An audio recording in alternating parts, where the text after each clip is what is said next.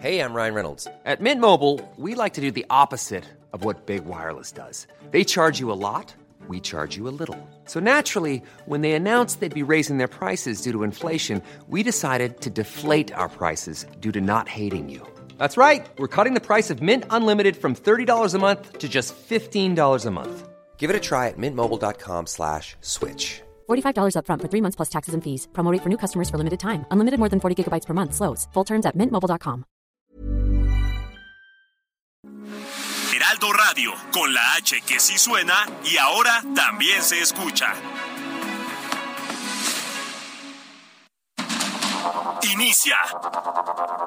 Heraldo Noticias de la tarde con Jesús Martín Mendoza. En Heraldo Radio.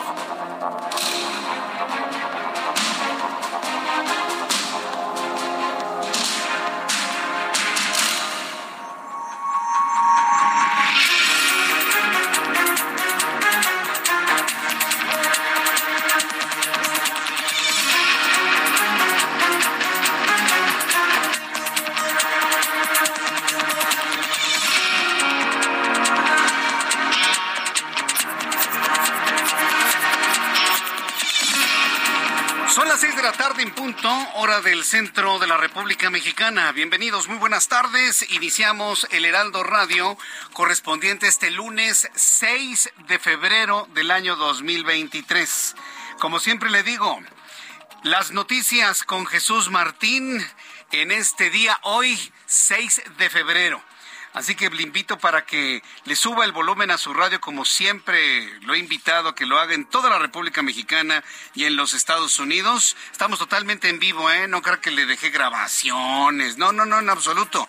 Totalmente en directo. Así que pues le, le invito para que se quede con nosotros y le presento un resumen con las noticias más importantes en el Heraldo Radio.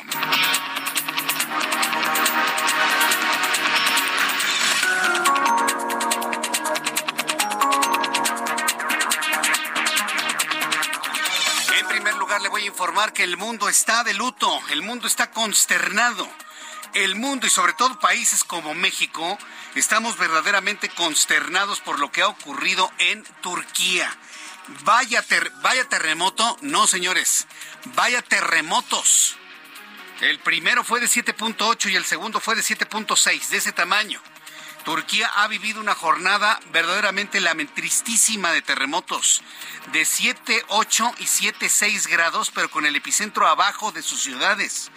Nada más para que se dé usted una idea, hemos platicado sobre los efectos del epicentro lejos o cercano. Bueno, pues además de que fueron terremotos de gran magnitud, los tuvieron abajo de sus pies. Nada más para que se dé usted una idea de la devastación que se tiene allá en Turquía. Pero no ha sido uno. Van dos terremotos de gran magnitud y las réplicas superan los 6 grados, 5 grados, 5.4, 5.8, 6.3, 6.5, 6.8. Están que ya no saben ni qué hacer en Turquía, en Siria, 14 países del mundo. Las ondas sísmicas se sintieron hasta Egipto, se detectaron en Groenlandia, se detectaron en Japón. Ha sido una, una situación muy, muy grave la que ha ocurrido en las últimas horas allá en Turquía. Este terremoto de 7.8 grados sacudió este lunes el sur de Turquía y el norte de Siria. Los temblores seguidos de decenas de réplicas han dejado un saldo hasta el momento de 3.600 muertos. Todavía la hora de televisión eran 2.600. Van 3.600. En México sabemos de eso. La cifra va subiendo de manera espantosa en Turquía. 16.674 heridos, un número aún por estimar de desaparecidos. El presidente turco Recep Tayyip Erdogan decretó siete días de luto nacional. Más adelante le voy a platicar de todo esto. Se cayeron 3.000 edificios, 3.000 en el primer terremoto durante la madrugada. Todos dormían. Sí, todos dormían. Ese es el nivel de la tragedia. Ahorita se han encontrado 3.600 muertos, pero las cifras que podría alcanzar esta tragedia podría superar los 100.000 muertos. Y no exagero, ¿eh? No exagero. Esto lo vamos a conocer seguramente en las próximas semanas.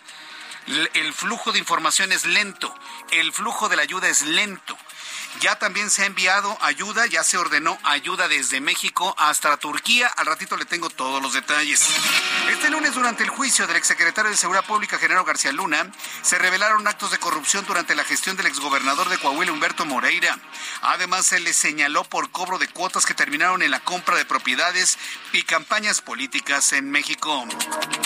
Le informo que la Secretaría de Salud de Durango registró este lunes una nueva muerte por el brote de meningitis en la entidad y lo que suma 35 defunciones por la enfermedad y siguen 79 contagios confirmados. El ex candidato presidencial Ricardo Anaya reapareció este domingo en un evento de precampaña del PAN en Estados Unidos luego de pasar meses fuera de la escena pública. Anaya había anunciado en agosto de 2021 que dejaba México para evitar ser víctima de una persecución orquestada supuestamente por el presidente mexicano. Carlos N., hermano de Rafael Caro Quintero, fue detenido en calles de Lomas de Chapultepec en la Ciudad de México. En redes sociales, el secretario de Seguridad Pública, Omar García Harfuch, informó de la detención del integrante de un grupo delincuencial que opera en el norte del país y detalló que se le aseguró un vehículo sin placas y un arma de fuego. La Fiscalía del Estado de México vinculó a proceso a Jesús Antonio N. de 19 años por el delito de feminicidio en grado de tentativa en agravio de su abuela, una mujer de 85 años. A finales del pasado mes de enero se viralizó un video en el que se observa presuntamente al joven agredir a su abuela en, en un domicilio en Ecatepec. La jefa de gobierno de la Ciudad de México, Claudia Sheinbaum, dijo que analiza abrir por tramos la zona elevada de la línea 12 del metro, dado que todavía no se tiene fecha de su reapertura, pero aclaró que va bastante avanzado el proyecto de rehabilitación. Dijo que se está haciendo una inversión, una intervención de 6.6 kilómetros, que ya se reforzaron 33 columnas y que están en proceso otras 90. Es un buen deseo de la jefa de gobierno reabrir los tramos elevados de la línea 12 por tramos, por estaciones. Hoy inauguramos una, mañana tres y así lo quieren hacer. Yo le invito para que me envíe sus comentarios si está de acuerdo en una estrategia de esta naturaleza a través de Twitter, arroba Jesús Martín MX. Oscar Daniel Hernández Rodríguez, mejor conocido como Pablo Montero, enfrenta una acusación por presunto abuso sexual en Tapachula. La fiscalía confirmó que el artista, sí, Oscar Daniel Hernández Rodríguez, conocido como Pablo Montero, aclaró que hasta el momento Montero, bueno, su eh, no cuenta con orden de aprehensión y tampoco se ha solicitado la colaboración de la Interpol como se ha divulgado. Así que la Fiscalía ha confirmado que este artista es investigado por el delito en contra de una joven de nombre Jimena N. Miren nada más, se sienten famosos y sienten que ya pueden hacer lo que quieran. Pues miren nada más, aquí la persecución para Pablo Montero y ya estaremos atentos si efectivamente la Interpol dice algo, pero dicen que canta rete bonito. A ver. Su amor, sí, claro. A ver que se lo diga doña Jimena N. No, hombre. Rete bonito. Tú me dejaste no. No, ya, ya quítalo, ya destila miel esto, la verdad. Pero bueno, en fin, esto es lo que tenemos en resumen aquí en el Heraldo Radio. Bien, ya son las seis con siete, las seis con siete, hora del centro de la República Mexicana. Bien, pues continuamos con toda la información aquí en el Heraldo. Y a ver, estamos precisamente como en YouTube en este momento, si usted está escuchándonos a través de YouTube, ah, sí, me llegó una alerta de que, cuidado Jesús Martín, esa canción que metiste Pablo Montero tiene derechos de autor. Sí, está bien, sí, lo, sabemos. Pero vaya, yo pienso que ese tipo de acciones de YouTube atentan contra la libertad de expresión también, ¿eh? Sí, porque pues nadie está lucrando, ¿no? Pues, con el tema de Pablo Montero. Es un atentado a la libertad de expresión. Pero bueno, son conceptos que ya los señores de Google, pues este, pues no les interesa, así de sencillo, ¿no? Bien, pues continuamos con la información y vamos a entrar de lleno con eh, lo que ha ocurrido en las últimas horas. ¿Qué terremotos en Turquía? Alguien me decía, pues tan fuerte como lo ocurrido en México en 1985, no, más. Más, la tragedia que se cierne sobre Turquía puede ser más grave que la de México en el 85 o los grandes terremotos que han vivido los chilenos, por ejemplo. Mucho más grande, ¿eh? Y mucho más que el terremoto que ocurrió, me decía Talia Iskan, en 1999 en Turquía, en donde el saldo de, muertos rebasó los 100 mil. Es probable que este terremoto arroje más de 100 mil personas por el simple hecho del cálculo que se tiene hoy. Se cayeron 3 mil edificios en el primer terremoto. 3 mil. 3 mil. Haga sus cuentas de cuántas personas pueden vivir en un edificio y multiplíquelo por 3 mil. Y lo platicamos. Ese es el nivel de tragedia que podría estarse escribiendo en la historia de lo que está sucediendo en Turquía.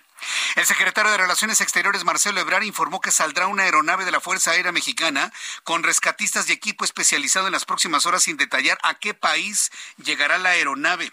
Esta mañana en su conferencia el presidente mexicano, además de expresar su solidaridad, dijo que se estaba organizando el envío de ayuda a Turquía y Siria tras los terremotos que han dejado hasta este momento un saldo de cuatro mil edificios colapsados. Los otros mil se han caído después del primer terremoto y durante el segundo terremoto. Esto fue lo que se dijo hoy por la mañana nuestra solidaridad con el pueblo de Turquía, de Siria, porque ayer por la tarde noche les afectó un terremoto de magnitud de 7.8 y lamentablemente se perdieron vidas y hay heridos. Hoy en la mañana dimos ya instrucciones para que la Secretaría de Relaciones Exteriores con Marina y la Secretaría de la Defensa organicen eh, la ayuda que se pueda ofrecer, que se pueda brindar. Esto fue esto lo que nos muestra es pues, una reacción inmediata por parte pues el gobierno mexicano. La aeronave acaba de salir hace algunas horas, ¿eh? La aeronave acaba de salir hace algunas horas y bueno, pues estaremos atentos de más informaciones que ahora estará seguramente proporcionando el secretario de Relaciones Exteriores, Marcelo Ebrard. La Embajada de México en Turquía informó que hasta el momento no hay reportes de mexicanos afectados por los sismos ocurridos en ese país. La Embajada de México en Turquía dice que no hay mexicanos afectados en aquella parte. Hoy le platicaba precisamente a Talia Iskan, que es nuestra internacionalista, preguntarle si es normal o, podría existir la posibilidad de encontrar mexicanos en aquella región, porque esto ocurrió no en la zona, digamos, cercana a Estambul, no, ocurrió completamente del otro lado, al sur de Turquía, ya en el macizo continental. Y me dice que no, que normalmente los mexicanos no van para esa región de Turquía. Normalmente los mexicanos cuando van a Turquía van a Estambul o Ankara, ¿no? pero eh, ya en esas regiones más alejadas, por cierto, sumidas en una profunda pobreza, los edificios que se han caído son edificios muy viejos, que tienen más de 40, 50, 60 años, posiblemente más. Entonces, afortunadamente no hay mexicanos allá, pero la desgracia es tremenda. Las imágenes han mostrado momentos en los que los rescatistas, totalmente, totalmente improvisados, han sacado a niños de entre los escombros, niños que pueden salir de pequeñas oquedades de los escombros, mientras sus padres se mantienen abajo de todos los escombros, se escuchan gritos de dolor, eh, imágenes, inclusive personas que han quedado en oquedades con servicio de celular, han enviado mensajes y transmisiones dantescas desde abajo de los escombros, rodeados de ladrillos, rodeados de escritorios, sillas, no, no, no, una cosa de no creerse. En el caso de requerir apoyo, eh, pidió a los afectados, la Embajada de México en Turquía está pidiendo a los afectados comunicarse a la embajada ubicada en Ankara en los números 0533 956 3270 desde Turquía. Si usted quiere llamar desde México a la Embajada Mexicana en Ankara, es 0090 533 956 3270 desde México. Para el Consulado Mexicano en Estambul, los números son 0552, acuérdese de marcar el signo más. Más 0552 357 desde Turquía y desde México hacia Estambul 0090 552 357 7715. La embajada de Turquía en México hasta el momento todavía no ha eh, armado el plan de recepción de ayuda, pero esto será en breve. Esto será en breve y en cuanto esto suceda, estaremos en comunicación con nuestros buenos amigos de la Embajada de Turquía en México para que nos digan de qué manera podemos ayudar. Apenas está tratando de visibilizar cuál es la ayuda que se necesita. Y mire, la razón, vuelvo a decírselo, la conocemos usted y yo. Cuando viene un terremoto, la comunicación es prácticamente cero, muy lenta. En este momento le hablo de 3.600 muertos, pueden ser ya en la autoridad turca muchos más. ¿Qué es lo que están necesitando? No lo sabemos. No sabemos en este momento si necesitan más medicamento, si necesitan más cobijas, si necesitan más alimentos, si necesitan más agua. No lo sabemos. Así que vamos a mantenernos en México pendientes, atentos de los llamados de auxilio que se lancen desde Turquía a través de la comunidad internacional, de la comunidad europea, de la Cruz Roja Mexicana y la Cruz Roja Internacional, que van a ser, digamos, las vías de comunicación más eficientes para que la ayuda que usted buenamente pueda otorgar llegue de manera eficiente hasta las personas que lo han perdido todo en Turquía. Cuando digo lo han perdido todo, han perdido sus familiares, han perdido su familia por completo, han perdido sus patrimonios en las imágenes que hemos eh, compartido a través de la televisión y se las describo a través de la radio, se ven cuadras y cuadras de algunas de las ciudades totalmente devastadas. Cuadras y cuadras. Han desaparecido ciudades, sobre todo en el norte de Siria.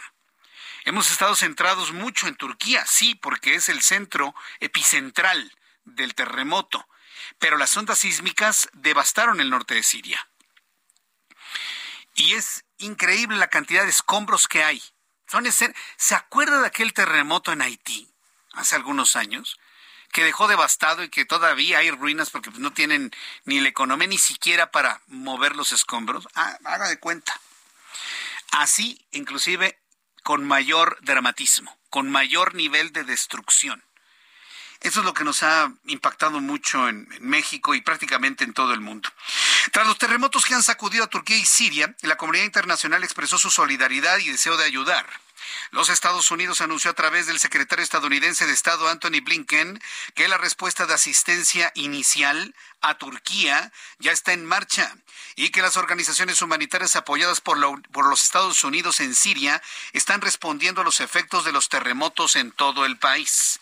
En tanto, Francia anunció el envío de 139 rescatistas de seguridad civil para ayudar en los esfuerzos de búsqueda y rescate de sobrevivientes debajo de los escombros, mientras que el presidente ruso Vladimir Putin anunció el envío de rescatistas del Ministerio de Emergencia a Siria para ayudar.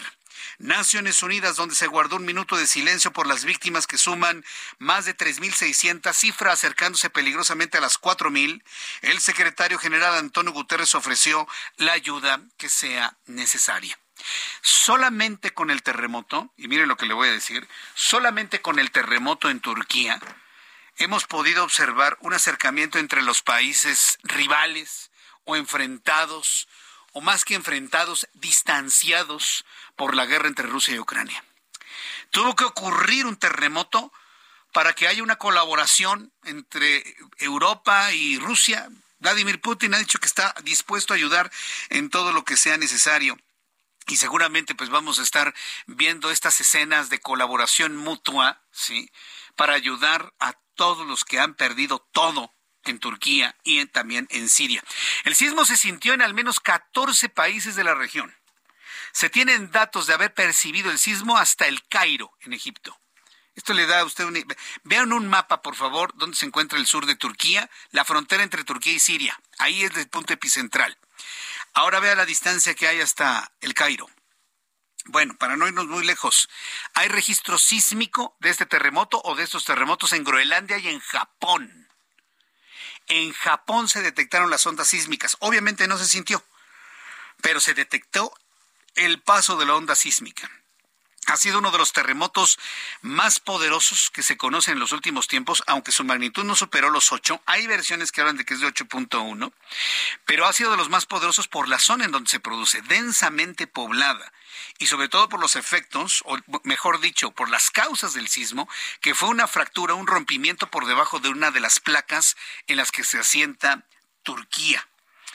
Entonces ya la, cuestión técnica, eh, geológica del por qué se produjo o se desató o se liberó tal cantidad de energía, en su momento lo vamos a, lo vamos a dar a conocer aquí en el Heraldo Radio. Eh, quiero decirle, bueno, entonces que el secretario de Estado, bueno, el, Papa Francisco, el Papa Francisco ha recibido con profunda tristeza la noticia de las enormes pérdidas humanas en Turquía. Esto fue lo que afirmó el secretario de Estado Cardenal Pietro Parolín en el Vaticano. La Iglesia Católica también ha reaccionado ante este este acontecimiento, esta tragedia que enluta a todo Turquía y a Siria. El Papa Francisco hizo llegar un telegrama a los nuncios apostólicos de Turquía y de Siria, que dice lo siguiente.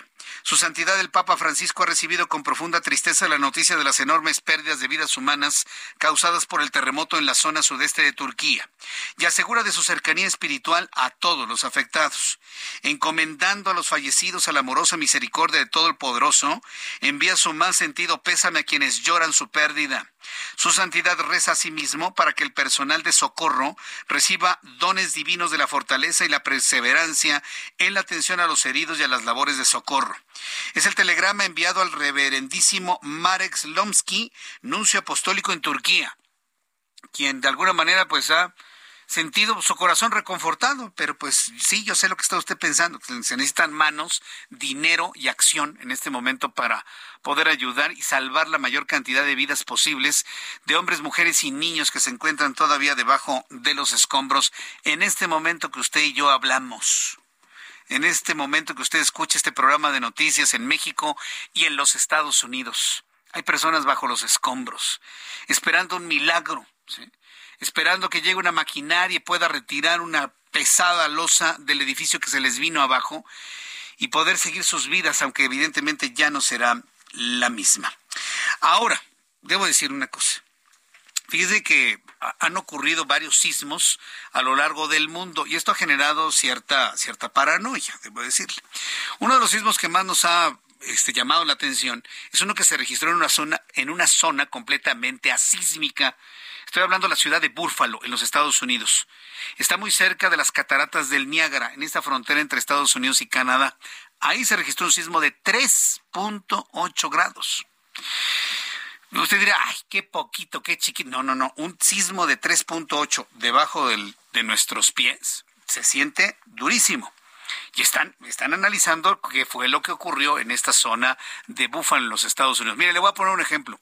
Para las personas que me escuchan en el centro de la Ciudad de México, en algunas colonias de la alcaldía Benito Juárez, ¿se acuerda cuando de repente vienen así temblorcitos, así como una sacudida? Brum, en Benito Juárez o en la Miguel Hidalgo Bueno, son sismos de 2 grados, de 2.3 grados. Pero el epicentro está en la Ciudad de México, abajo de la Ciudad de México, de 2 grados, 2.3, 2.5. Esos sismos sí que espantan, así que nada más como, como si hubiera pasado un camión muy pesado, si un grupo de personas pasaran corriendo. ¿Lo ha sentido? Ah, bueno. Esos son sismos chiquititos de 2 grados, de 2.1, 1.8, 2.3. Bueno, el de Búfalo, 3.8, abajo de sus pies. Están asustados allá, evidentemente. ¿Qué ha sucedido en México? Bueno, pues todos los días tiembla. Tengo que aclarar ese punto antes de que alguien piense, está temblando en México. No, todos los días tiembla todos. Pero el día de hoy el Servicio Sismológico Nacional dio a conocer que la mañana de este 6 de febrero a las once y media de la mañana se registró en Ometepec, Guerrero, un sismo que alcanzó la magnitud de 4.9 grados, que más tarde se ajustó a 4.3. A través de su cuenta de Twitter, el Servicio Sismológico Nacional señaló que el sismo tuvo epicentro a 26 kilómetros al sureste de Ometepec, Guerrero, con una profundidad de 15 kilómetros. La gobernadora del estado, la señora Evelyn Salgado, indicó a través de su cuenta de Twitter que se reporta saldo blanco tras el movimiento. Sí, aquí en la capital de la República ni se sintió, pero estos sismos sí se sienten en Acapulco y sobre todo los turistas que están en hoteles altos sienten que se... A mí una vez me tocó un sismo en Acapulco en un, en un hotel de gran altura. No, hombre, se siente espantoso. Y fue uno chiquitito, ¿eh? De 4.5 grados. Entonces sí, esto asusta evidentemente a los turistas también. Estamos haciendo, estamos haciendo evidentemente un recuento de todo esto de los de los sismos y antes de ir a los mensajes y pasar a otros temas informativos igualmente importantes para México, nada más una recomendación. Cuando tiembla fuerte en otras partes del mundo, a veces, no siempre, ¿eh? llega a temblar fuertecito en México. Así que este tipo de noticias nos ayudan mucho. Uno, a revisar los protocolos de desalojo en oficinas, escuelas y casa, departamentos. Recuerde que sonando la alerta sísmica tiene 50 segundos para desalojar el lugar donde está. Nada de que a ver si tiembla. No, usted escucha la alerta sísmica y luego, luego salga de donde se encuentra con todo orden. Tiene 50 segundos desde el momento en que empieza a sonar la alerta sísmica. Es muy importante aclarar esto. Usted se sale y listo. Revise conexiones de agua, de gas y de electricidad, que los lugares de desalojo no estén bloqueados por cosas, cosas pesadas que no estén arriba. Tenga su radio sintonizado en el Heraldo Radio 98.5 de FM, siempre con pilas buenas. ¿sí? Tenga un pequeño botiquín por si se necesita. Sus documentos en estas bolsas selladas, estas voy a decir la, la, marca, pero no por hacerle marca, sino por cuestión informativa, esta Ziploc, de estas grandotas, la cierra y si hay una fuga de agua, sucede algo, sus documentos quedan bajo buen resguardo. Recomendaciones que vale la pena recordar en la Ciudad de México. Voy a los anuncios y regreso enseguida con más noticias en el Heraldo. Escucha las noticias de la tarde con Jesús Martín Mendoza. Regresamos.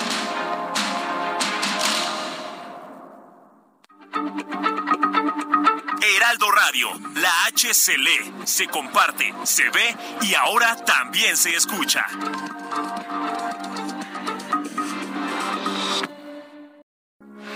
Heraldo Radio, con la H que sí suena y ahora también se escucha. Continúa Heraldo Noticias de la tarde con Jesús Martín Mendoza.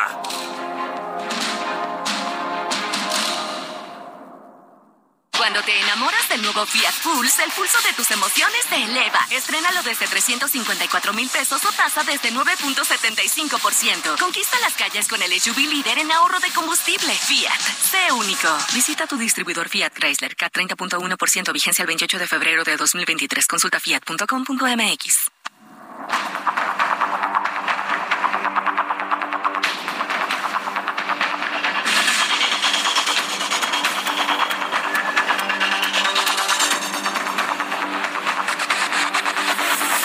6 de la tarde con 30 minutos, las 6 de la tarde con 30, tiempo del centro de la República Mexicana. Entiendo muy bien la, preocupación que existe en, las, en la sociedad luego de, de lo ocurrido en Turquía, pero pues mire, tenemos que seguir nuestra vida y estar siempre alertas, alertas, alertas. Cuando esto sucede, mire, la mejor actitud de todo esto es estar alertas, alertas y más alertas, nada más, estar preparados. Bien, en otros asuntos que tienen que ver con la política, hubo un personaje que reapareció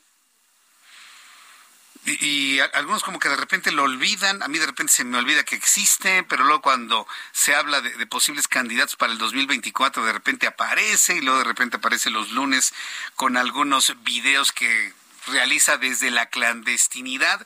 Reapareció Ricardo Anaya. Ricardo Anaya, quien fue líder del PAN, quien fue candidato presidencial en 2018, reapareció este domingo en un evento de precampaña del PAN, abrazando a sus compañeros de formación y nuevamente activo en mítines preelectorales, pero esto en los Estados Unidos. Esto luego de pasar meses fuera de la escena pública, tras acusar de ser víctima de una persecución política por parte del presidente mexicano. Eso es lo que ha aclarado Ricardo Anaya. La Fiscalía General de la República lo señala de haber recibido sobornos a cambio de aprobar la reforma energética durante el sexenio de Enrique Peña Nieto. ¿Versiones de quién? ¿De los Oya? Ay, por Dios. A ver, Fiscalía, ya se les cayó todo el, todo el teatrito, toda la puesta en escena de los Oya, hombre. Y, todavía quieren ahí sacarle, a ver si todavía le sacan eh, jugo al limón de jicamero, a ver si todavía le exprimen algo, a ver si todavía. Entonces, no, por favor, ya, ¿quién, ¿quién, les cree ya todo eso? Hasta el propio presidente está tan enojado de los Oya que no le dio lo que él quería, que lo tiene encerrado. Pues, por favor, seamos más serios, ¿no? Seamos más serios en este asunto. Pero la noticia está en ese sentido. Ricardo Anaya reapareció y seguramente va a estar generando nuevamente videos, imágenes y moviendo otra vez su imagen, no necesariamente ¿eh? para ser un candidato a la oposición, no necesariamente. El panista Ricardo Anaya afirmó este lunes que el presidente mexicano y su partido político alistan una trampa para controlar al Instituto Nacional Electoral en las elecciones de 2024, con lo que se instalaría en el poder de manera permanente. Claro, obviamente si pasan las reformas Sí van a pasar en, la Cámara de Senado, se lo aviso, ¿eh? Sí van a pasar. Pero si no fructifican, vamos a decirlo de esta manera, las acciones de inconstitucionalidad que ya preparan pues eh, partidos políticos, que ya prepara los propios ministros de la Suprema, perdón, del Instituto Nacional Electoral. Si no fructifican, es difícil porque hemos visto que tenemos, parece, al parecer, una Suprema Corte de Justicia de la Nación suficientemente independiente, y lo vimos ayer, ya le platicaré de lo ocurrido el día de ayer. Eh, pues ya, simplemente se van a declarar inconstitucionales todas estas pretensiones de minar la operatividad del Instituto Nacional Electoral. En un video difundido en sus redes sociales explicó que la trampa consiste en designar a los cuatro consejeros del Instituto Nacional Electoral que sustituirán a los que saldrán del órgano electoral el próximo 4 de abril. Para ello, recordó que los morenistas buscan que los nuevos funcionarios sean elegidos por sorteo. Sin embargo, afirmó que el partido que fundó López Obrador es quien enviará las quintetas de participantes, es decir, aunque los saquen por sorteo insaculación le llaman.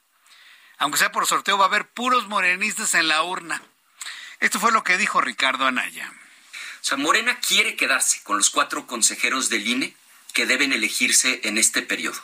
Fíjate la trampa. Seguro ya escuchaste que los de Morena están diciendo que lo más justo es que sea por insaculación. O sea, que por sorteo se defina a los consejeros. Además que ahí está la trampa porque el sorteo sería entre las quintetas, o sea, esos grupos de cinco personas que Morena va a decidir. Porque ¿de dónde salen los nombres que participan en el sorteo? Del Comité Técnico de Evaluación. Muy bien. ¿Y quién integra el Comité Técnico de Evaluación? Resulta que tres los pone Morena a través de la Junta de Coordinación Política y dos los pone Morena a través de la Comisión Nacional de Derechos Humanos. Y con eso Morena tiene el control total de los que participan en el sorteo. Sí, efectivamente. Entonces vamos a ver finalmente cómo se van a dar las cosas. Ahora, hay un asunto, ¿eh? hay, un asunto que también me parece que es muy importante señalar. No toda la gente que es señalada por López Obrador, y esto no lo digo con una, un afán de, de defensa, ni mucho menos, ¿no? Pero sí viendo las realidades. No necesariamente la gente que ha recomendado López Obrador, de repente al mismo, al, mismo tiempo le rinden pleitesía o, o, abyección desde las posiciones en las que se encuentran, ¿no? Ya lo vimos en la Suprema Corte de Justicia de la Nación. Hasta él mismo está enojado que las personas que recomendó para la Suprema Corte de Justicia de la Nación y que están ahí como ministros le voltearon bandera, está furioso. Es decir, la gente tiene mente propia, ¿sí?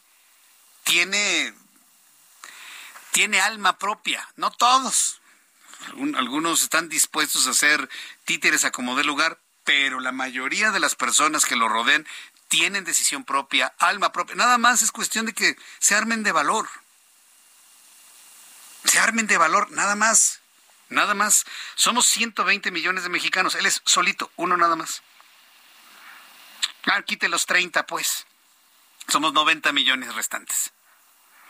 Entonces, es nada más que se armen de valor, nada más para tomar decisiones propias, decisiones en función del país, nada más. Así que bueno, pues veremos cómo se va a dar esta elección de, consejeros electorales. Pero le voy a decir una cosa, si hay uno, y sí lo tengo que señalar, tengo la responsabilidad moral de decirlo, un individuo que no puede ser consejero electoral porque tiene conflicto de interés evidente, mediático, mediático, es Enrique Galván Ochoa. Este señor, el que estoy mencionando, lo conozco desde que estaba en Radio Red. Y es completamente alineado a López Obrador. No puede un hombre tan abiertamente alineado a López Obrador ser un consejero del INE. Porque ni siquiera los actuales consejeros del INE han tenido tal visibilidad hacia algún partido político, ni siquiera los que están ahora poner a este señor Enrique Galván Ochoa sí sería una afrenta, porque ese señor, yo lo conozco, yo lo conozco. Trabajamos juntos. Es un hombre completamente entregado a los brazos del presidente mexicano. Qué bien, qué bueno que así sea. No vive en la justa medianía, ¿eh? No vive en la justa medianía. Nada más le digo eso. Entonces no puede ser. Tiene conflicto evidente de interés. Los demás no los conozco, ya veremos finalmente cómo se da, pero si tengo que señalar a uno, es este señor, que fue columnista en La Jornada durante muchos años. Usted puede revisar la tendencia de sus escritos en Internet. No se lo cuento yo, véalo usted. Y una persona así con esa tendencia tendría un conflicto de interés claro y evidente. Bueno, lo están moviendo y lo están proponiendo para que sea consejero electoral del INE. Esas son las preocupaciones que tiene el lado opositor. Esas son las preocupaciones que tiene el lado opositor. Tenía que señalarlo, ¿sí? Y, ni siquiera me puede llamar para decir, no es cierto, Jesús Martín, yo soy muy neutro. No, hombre, por favor, busque usted todos sus textos. Ya alguna vez le platiqué una anécdota en la elección del año 2006, cuando estábamos transmitiendo en vivo el proceso electoral. No, entonces así finalmente no, no se puede. Bueno, cuando son las seis con nueve, las seis de la tarde con treinta y nueve minutos, hora del centro de la República Mexicana, vamos a otro, otro asunto que ha sido también muy comentado en las últimas horas. Mire, es un, vuelvo a decirlo, nuestra política mexicana está enfrascada en tonterías. En tonterías, en ganas de ver cosas donde no las hay pero pues tenemos que explicarlas porque si no luego alguien se queda con la idea. Se manejó de manera muy, muy manipulada de que la señora eh, ministra de la Suprema Corte de Justicia de la Nación, presidente, eh, Norma Piña no se levantó y que violó el protocolo y demás. Ahorita le voy a platicar lo que finalmente sí ocurrió. Pero vamos a la nota central de todo esto. Ayer domingo, en Querétaro, el presidente de México encabezó la ceremonia por el centésimo sexto aniversario de la promulgación de la Constitución mexicana. 106 años de Constitución. El 85% de la Constitución no es la original de 1917 se ha modificado en un 85%. Valga el dato para tenerlo ahí presente. En la ceremonia estuvo presente el gobernador del estado Mauricio Curi González, así como los presidentes de las mesas directivas del Senado y diputados, Alejandro Armenta y Santiago Krill respectivamente, además de los secretarios de gobierno Adán Augusto López, Leticia Ramírez, entre otros. Destacó la asistencia de la presidente de la Suprema Corte de Justicia de la Nación, la ministra Norma Lucía Piña Hernández. Vamos a escuchar a Rodrigo Mérida, nuestro corresponsal en Querétaro, quien nos tiene los detalles de lo ocurrido el día de ayer. Adelante, Rodrigo. Buen día, Jesús Martín. Buen día a la audiencia. Déjenme les platico sobre la reactivación de la CONAGO en la cuna de la Constitución. El anfitrión fue el gobernador de Querétaro, Mauricio Curi González, acompañado por Adán Augusto López Hernández, en representación del presidente y el nuevo presidente de la Conferencia Nacional de Gobernadores CONAGO, Salomón Jara, gobernador de Oaxaca, junto a 27 gobernadores más, y la jefa de gobierno de la Ciudad de México, quienes desayunaron en el Palacio de la Corregidora. A su arribo a Querétaro, el presidente Andrés Manuel López Obrador celebró la reactivación de la CONAGO, calificando este evento como una nueva etapa con la Confederación. Los ausentes en la reunión, Miguel Riquelme, gobernador de Coahuila, Alfredo del Mazo, del Estado de México, y Enrique Alfaro, de Jalisco. Claudia Sheinbaum, la jefa de gobierno de la Ciudad de México, organizó la selfie en la reunión de CONAGO, con puras mujeres a solas con el presidente, y en el Teatro de la República con varias gobernadoras y gobernadores. Los que desayunaron aparte fue el abogado queretano Juan Carlos Espinosa y el procurador general de justicia del Estado de Hidalgo, Santiago Nieto Castillo. El presidente de la República, antes de su arribo al Teatro de la República, atendió a algunos simpatizantes y aprovechó para recibir algunos documentos con peticiones. El Ejecutivo Federal fue recibido con carretada de aplausos en su entrada al recinto. La ministra presidenta de la Suprema Corte de Justicia de la Nación, Norma Piña, rompió el protocolo del evento, siendo la única que no se levantó cuando éste llegó. El anfitrión, Mauricio Curi González, durante su intervención hizo una llamada al brindar la Constitución y lograr un consenso nacional, mencionando que el emblemático Teatro de la República fue el espacio donde se lograron acuerdos y se superaron posiciones extremas, logrando un consenso toral.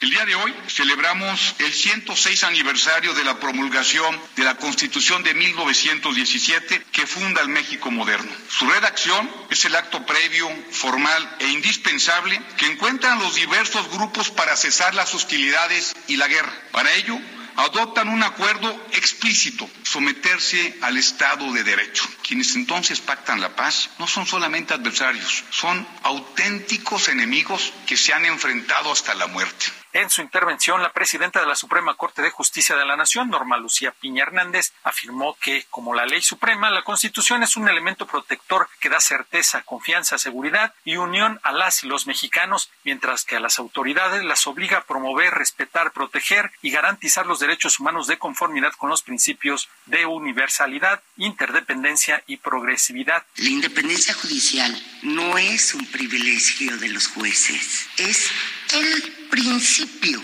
que garantiza una adecuada impartición de justicia para hacer efectivas las, libertades y la igualdad de las y los mexicanos. La independencia judicial es la principal garantía de imparcialidad del Poder Judicial, siempre en beneficio de la sociedad.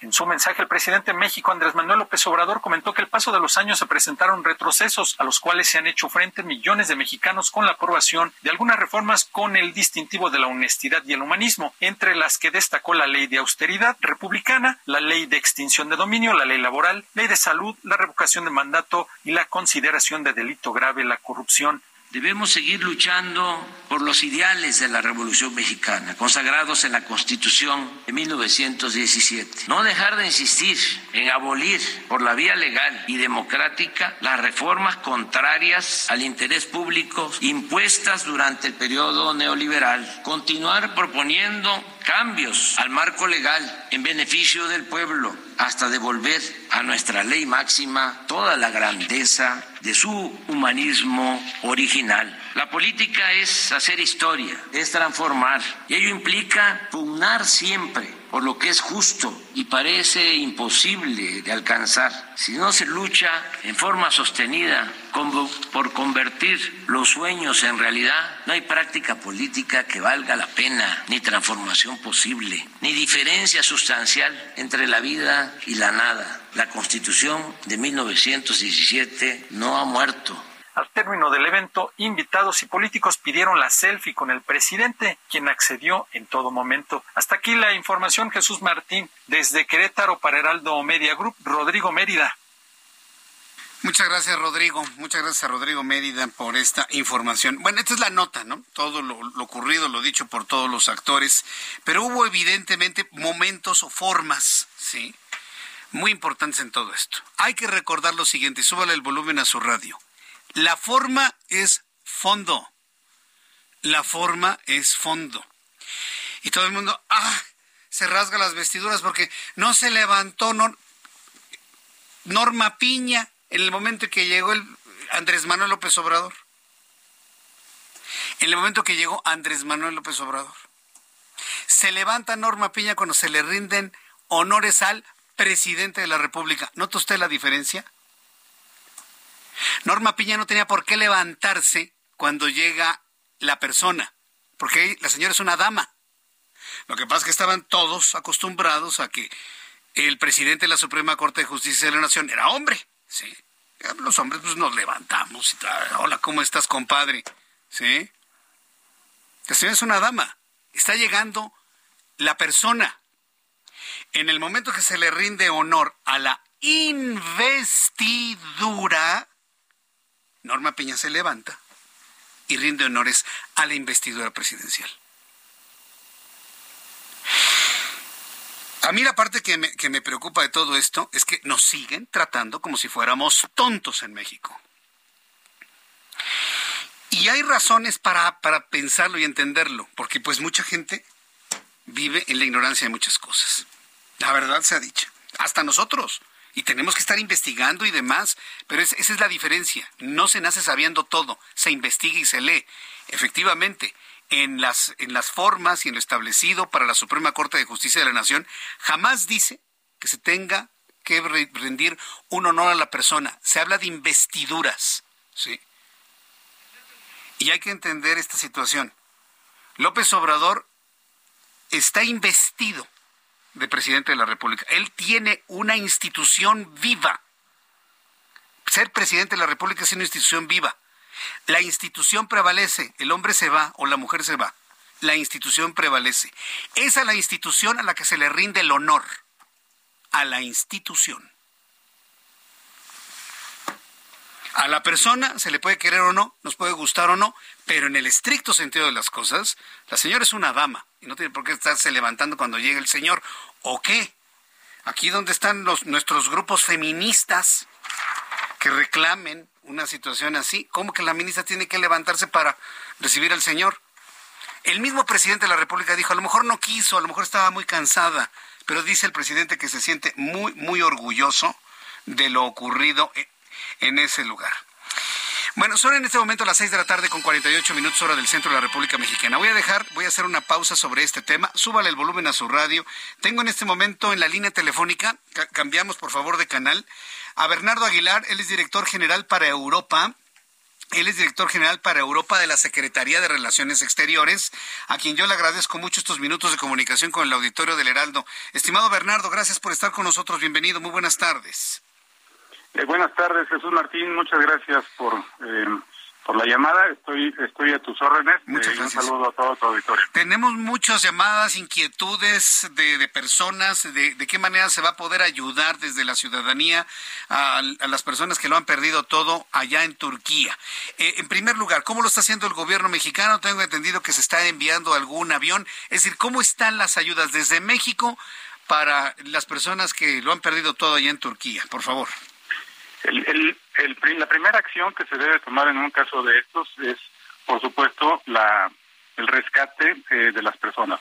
Cuando, cuando hay riesgo eh, de, de vidas humanas, por supuesto que es lo primero, y las primeras horas además son, son muy importantes. Entonces, este vuelo que saldrá hoy en la noche rumbo a la región eh, lamentablemente devastada por estos terremotos en el sur de Turquía, eh, lleva gente preparada, eh, gente de la Secretaría de Defensa Nacional, eh, gente de la Secretaría de Marina, de Cruz Roja, para apoyar en las labores de rescate, en remoción de escombros y búsqueda de personas que estén o que pudieran estar atrapadas. Entonces, eso es lo, lo principal en este momento, Jesús Martín. Lo segundo, entonces, ya es el tema de la, de la ayuda humanitaria, agua, medicamentos, alimentos, etcétera. Pero la, la primera, eh, la, prioridad en este momento es esto que te comento y es lo que se va a llevar a cabo el día de hoy. Eh, es por instrucción del presidente eh, y en coordinación de Cancillería, por instrucciones del, del canciller Ebrard, Sedena y la Secretaría de Marina, estamos partiendo esta noche eh, con ese destino. Correcto. Ah, hay un asunto que me parece interesante. Los uh, hombres y mujeres que integran esta agrupación, los topos que nacieron en 1985 y que entiendo tienen ciertos conocimientos o técnicas para el rescate de personas debajo de escombros, han pedido ayuda a la Secretaría de Relaciones Exteriores para tener acceso a vuelos y que los puedan llevar para allá. ¿Qué respuesta hay para ellos en concreto?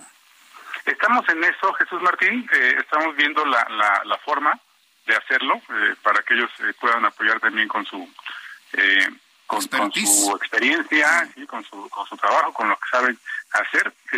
En este momento bueno te digo es este vuelo que vamos a, a, tener el día de hoy pero sí por supuesto estamos buscando la forma de que también eventualmente este grupo que todos conocemos muy bien en México y en otros países del mundo por su gran capacidad para la búsqueda de personas pueda pueda llegar también por allá. Entonces estamos en eso. En breve seguramente ya les estaremos en Correcto. Ahora, eh, eh, el avión no puede llegar directamente a los aeropuertos cercanos a la tragedia. Están los aeropuertos destrozados.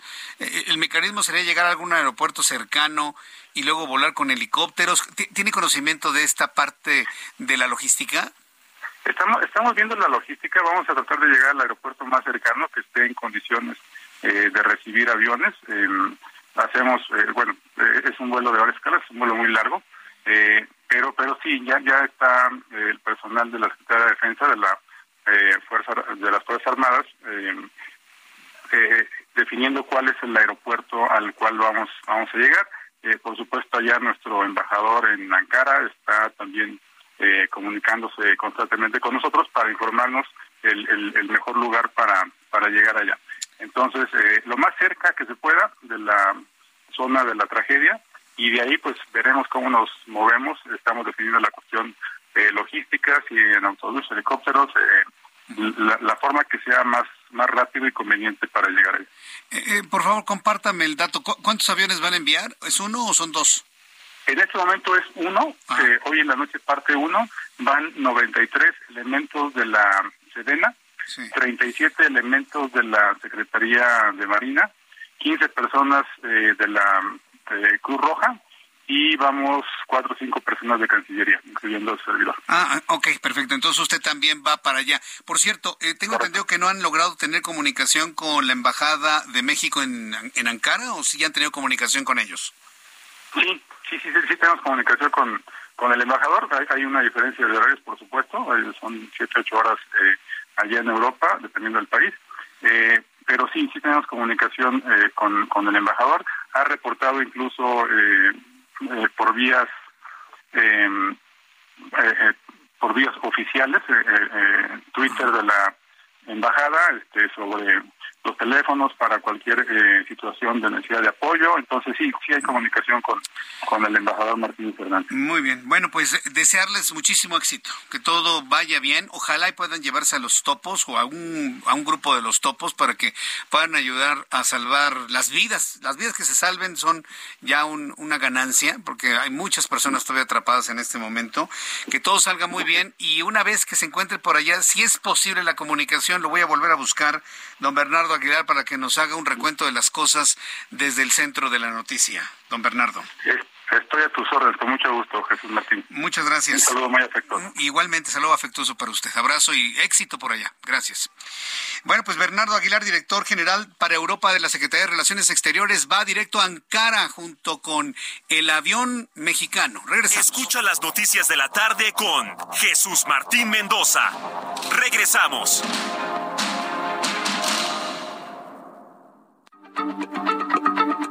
Heraldo Radio, la H se lee, se comparte, se ve y ahora también se escucha.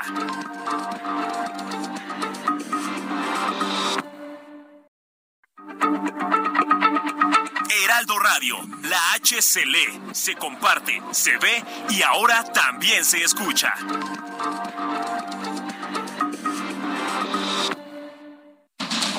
Continúa Heraldo Noticias de la tarde con Jesús Martín Mendoza.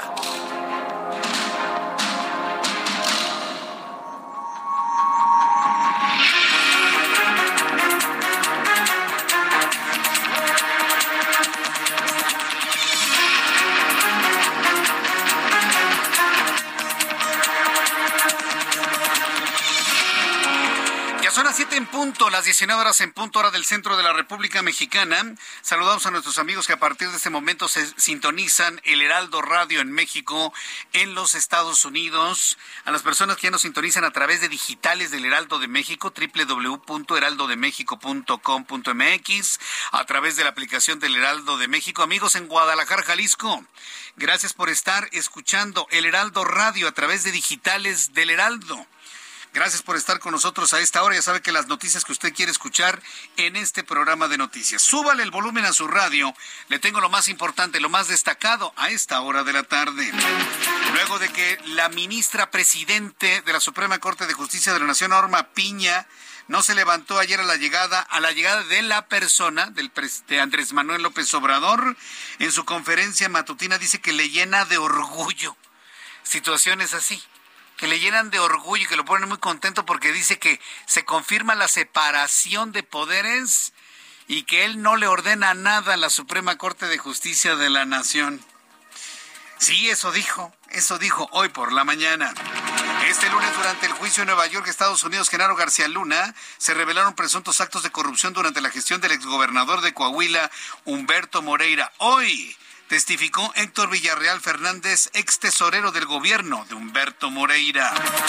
La Secretaría de Salud de Durango registró este lunes una nueva muerte por el brote de meningitis en la entidad, con lo que suman 35 defunciones por la enfermedad y siguen 79 contagios confirmados. Más adelante tendré comunicación con nuestro corresponsal en Durango, Ignacio Mendíbil, para que nos dé más detalles de esta noticia.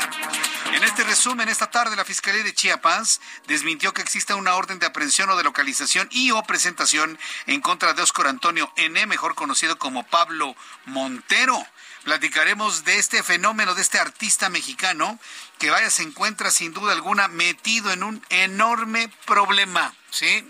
el Pablo Montero. Así que pues al ratito le voy a tener todos los detalles aquí en el Heraldo Radio. En noticias del terremoto de Turquía, quiero informarles que la cifra hasta el momento de personas fallecidas ronda los 3.600. Claro, en la poca comunicación que se tiene y en la confirmación que puede hacer hasta este momento la autoridad turca, que ha informado el mundo sobre la muerte de al menos de 3.600 personas a esta hora de la tarde. Se han registrado hasta este momento 1.800 sismos como réplicas pero ha habido réplicas que han superado los 6 grados durante las últimas horas. Dantesco lo que está ocurriendo en Turquía. Senadores del PAN y del Grupo Plural salieron en defensa de la ministra Norma Piña, presidente de la Suprema Corte de Justicia de la Nación, tras las críticas del presidente mexicano por no ponerse de pie cuando él llegó, pero sí se puso de pie cuando se le rindió honor a la investidura presidencial. Lo tengo que decir, yo no voy a ser sujeto de mentiras que nos quieran hacer creer desde usted ya sabe dónde. No. Sí se levantó, sí se paró. El video lo puede ver en mi cuenta de Twitter, arroba Jesús Martín MX. ¿En qué momento? Cuando se rindió honor a la investidura del presidencial. ¿Sí? ¿Qué es que cuando llegó López Obrador? Pues la señora es una dama, hombre, y las damas acostumbran estar sentadas cuando llegan los hombres. Sí, es, es, más un protocolo, un protocolo de educación más que otro. Y hoy los senadores del PAN y del Grupo Plural están asegurando que, que el, coordinador de la bancada del PAN, Julen Rementería, afirmó que los señalamientos contra la ministra evidencian el autoritarismo de este gobierno que busca que le den pleitesía. Emilio Álvarez y Casa, senador del Grupo Plural, aseguró que ningún protocolo obliga a la titular del Poder eh, Judicial ponerse de pie ante alguno de sus pares. ¿sí? Es la primera vez que hay una mujer como presidente de la Suprema Corte de Justicia de la Nación y quería que hiciera exactamente lo mismo que sus antecesores. Bueno, interesante el debate pero estamos perdiendo el tiempo en un debate que ya no tiene sentido. Los cañeros de los mochis, en más de este resumen que representan a México en la Serie del Caribe 2023, se enfrentarán a Venezuela en el Estado Monumental de Caracas, capital de ese país al que acudirá el gobernador de Sinaloa, Rubén Rocha, para brindar su apoyo, así lo informó el gobernador a través de su cuenta de Twitter. Este lunes los precios del petróleo subieron por los daños a los oleoductos causados por el terremoto en Turquía y Siria, lo que nos faltaba, mire. Va a haber escasez de petróleo por los daños a los oleoductos y la incertidumbre sobre la vigencia de las nuevas sanciones al crudo ruso. En Nueva York, el barril West Texas subió 1% y cerró en 74.11 dólares. En Londres, el barril de crudo Brent subió 1.3% cotizando en 80.99 dólares. Mientras que la Unión Europea amplió ayer su embargo sobre el uso sobre el crudo ruso transportado por mar y lo extendió a productos petrolíferos como combustibles betún o alquitrán entre otros. Tras casi seis meses de haber sido víctima de un ataque perpetrado por un musulmán, el escritor Salman Rushdie ofreció su primera entrevista donde reveló que se siente incapaz de escribir por el momento, aparte de que tiene una mano casi paralizada, algo que le impide teclear en una computadora. Puede dictar, ¿eh? Puede dictar. Dijo, eso no es impedimento. Sí. Sí, eh, eh, hay quienes hablan a través de una computadora o han hablado a través de una computadora. Eso no es problema. Eh. El que se tenga una mano paralizada se puede dictar, pero en fin, podemos entender las razones de temor y de precaución y de prudencia que tiene el autor de los versos satánicos. La Fiscalía General de la República informó que llevó a cabo en Altamira, Tamaulipas, la destrucción de 2.399 costales que contenían 33 toneladas, 552 gramos de carbón contaminado con cocaína Estoy informado la, la Fiscalía General de la República. Investigadores en Múnich, la sociedad Max Planck, han descubierto un planeta que podría ser potencialmente habitable y que tiene una masa similar al de la Tierra. Ha sido bautizado como Wolf 1069b y orbita una estrella enana, la Wolf 1069 a solo 31 años luz de distancia de la Tierra. Está realmente cerca en términos astronómicos. El Centro de Planetas Menores, institución que forma parte de la Unión Astronómica Internacional, ha reconocido oficialmente que Júpiter posee 12 lunas nuevas, así como 92 satélites naturales en total.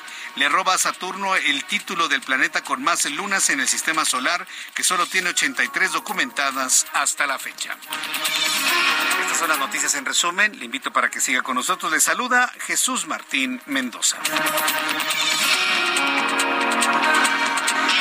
Son las siete con siete, las siete con siete, hora del centro de la República Mexicana. Siete con siete, hora, de la hora del centro de la República Mexicana. Fíjese que de esta nota que le di en el resumen de lo de los investigadores en Múnich, de la sociedad Max Planck, hay dos cosas que hay que revelar. Mire, porque nunca, pocas veces hablamos de ciencia, pero esto me parece que es importante, y de coincidencias. Uno de los grandes generadores de tecnología o inspiradores de la tecnología, sin duda alguna, es la ciencia ficción. Y dígame si no. ¿Alguien vio el superagente 86? ¿Cómo hablaba por teléfono con su zapato? Bueno, pues hoy los teléfonos celulares ya son parte de lo cotidiano, ¿sí? Muchas, podemos poner muchos ejemplos de cómo la, la, ciencia ficción ha inspirado la tecnología de ahora, pero también la ciencia ficción ha visualizado cosas que en este tiempo se vuelven realidad. Hay una película antigua que protagoniza Charlie Sheen, es una película de ciencia ficción, se le ha comentado en ocasiones anteriores, filmada en México, se filmó en México, en Tasco, se filmó en Tepoztlán, eh, y se llama El Arribo. No es el arribo de estos de hace unos cuantos años, no. Esta película es creo que de 1996 o 1994, si mi mente no me, no me falla, ya tiene casi 30 años esta película y muestran la llegada de unos seres extraterrestres de una estrella, de la estrella Wolf, precisamente, de la estrella Wolf. Inclusive cuando, cuando detectan y saben que es de la estrella Wolf, se ponen a aullar como lobos, los protagonistas de la historia. Entonces, fíjese, casi 30 años después, los científicos encuentran en la estrella Wolf un planeta similar a la Tierra. ¿A qué distancia está? 31 años luz. Es decir, si nos vamos en una nave espacial a la velocidad de la luz llegamos en 31 años. Pero los científicos nos dicen, no podemos viajar a la velocidad de la luz porque a esa velocidad la masa es infinita. Nos dice nuestra física tradicional. Ok. ¿Y si vamos a la mitad de la velocidad de la luz? En lugar de 300 mil kilómetros por hora, vamos a 150 mil kilómetros por, por segundo, perdón. 300 mil kilómetros por segundo, vamos a 150 mil kilómetros por segundo. A la mitad de la velocidad de la luz nadie ha dicho que no se pueda, ¿eh? Ahí la masa no es infinita, es abundante, pero no es infinita. O con un impulso de curvatura, que eso ya es ciencia pura, ¿eh? El impulso de curvatura. Curvear el universo para que de esta manera pueda empujar una nave. Por eso se llama de curvatura. Llegaremos en 62 años se antoja posible ¿eh? un viaje de 62 años de una generación nueva que llega a otro planeta. 62 años a la mitad de la velocidad de la luz. Lo quise decir para que no se quede con la idea, ah, es imposible llegar. No se puede viajar a la, a la velocidad de la luz.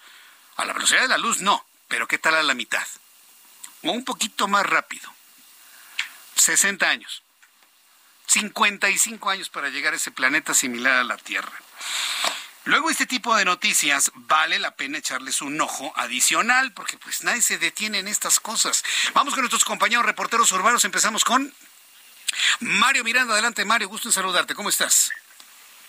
¿Qué tal Jesús Martín? Muy buenas noches, excelente inicio de semana. Te informo que nos encontramos en las instalaciones de la Fiscalía General de Justicia ubicadas en la colonia Jardín, en la alcaldía Escapozalco, donde al interior se encuentra detenido Carlos Caro Quintero, hermano del famoso narcotraficante Rafael Caro Quintero. Carlos N. fue detenido en la colonia Lomas de Chapultepec a bordo de un vehículo con un arma de fuego. Al interior del vehículo se localizó un paquete y envoltorios con aparente droga.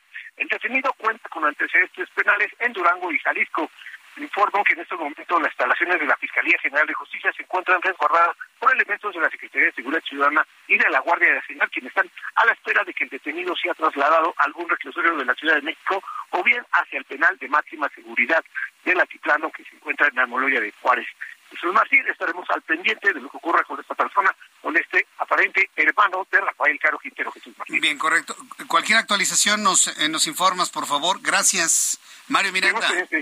Buenas noches. Hasta luego, que te muy bien. Eh, en un ratito más voy a retomar el tema de Turquía con alguna actualización de las noticias que se están generando, porque es una información en desarrollo. Todos los minutos está llegando información que está procesando nuestro equipo de producción del Heraldo Noticias a esta hora de la tarde. Antes le informo, la Secretaría de Salud del Estado de Durango registró este lunes una nueva muerte por el brote de meningitis en la entidad, con lo que suman 35 defusiones por la enfermedad y siguen 79 contagios confirmados. José Ignacio Mendívil, nuestro corresponsal en Durango, nos informa. Adelante, José Ignacio.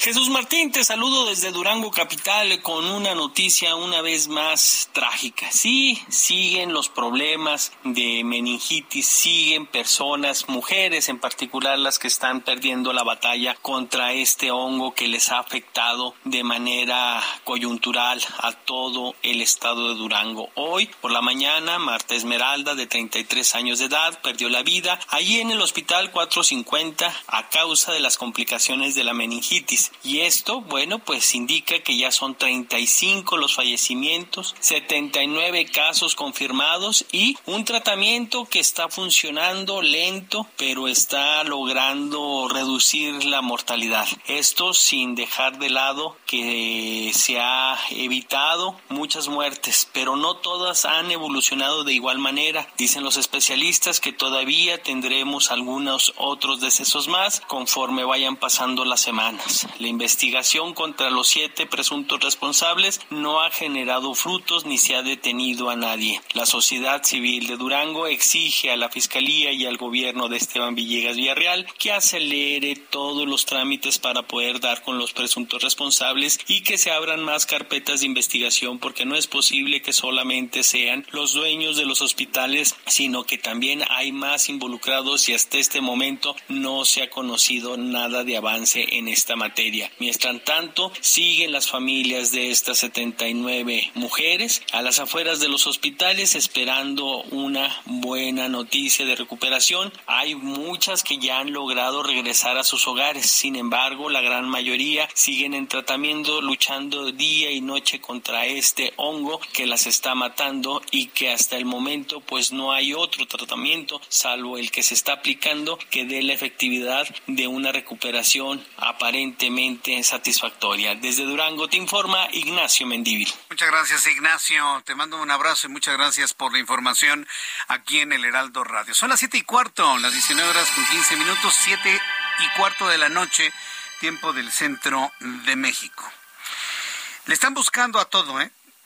La cuarta transformación le está buscando a todo, a todo para hacer señalamientos. ¿Se acuerda cómo le fue a Santiago Krill?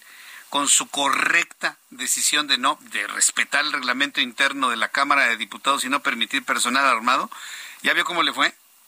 Ahora la que está en turno es Norma Piña, ministra presidente de la Suprema Corte de Justicia de la Nación, que porque no se levantó en el momento que entró Andrés Manuel López Obrador, no dije presidente, dije Andrés Manuel López Obrador, pero posteriormente en el momento de rendir honores a la investidura presidencial, al presidente de la República, sí se puso de pie, por supuesto. Claro que sí. Y ese video, desde donde tendrían que haberlo difundido, no lo difunden. Lo ha difundido las redes sociales. Yo mismo lo tengo en mi, en mi cuenta de Twitter, arroba Jesús Martín MX, para que vea que permanece sentada, le aplaude, es más, hasta le sonríe sentada. Y ya cuando viene el protocolo de investidura, entonces sí se pone de pie. Ah, no, pero pues los señores de Morena querían que se levantara cuando entraba Andrés Manuel López Obrador al, al salón para la conmemoración del Día de la, de la, de la Constitución.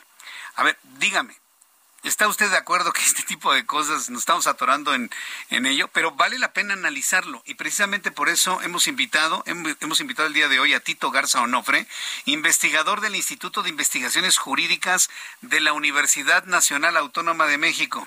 Estimado Tito Garza, bienvenido, gracias por estar aquí. Estimado Jesús, gracias a ti por la invitación. Te saludo a ti y a todo el auditorio.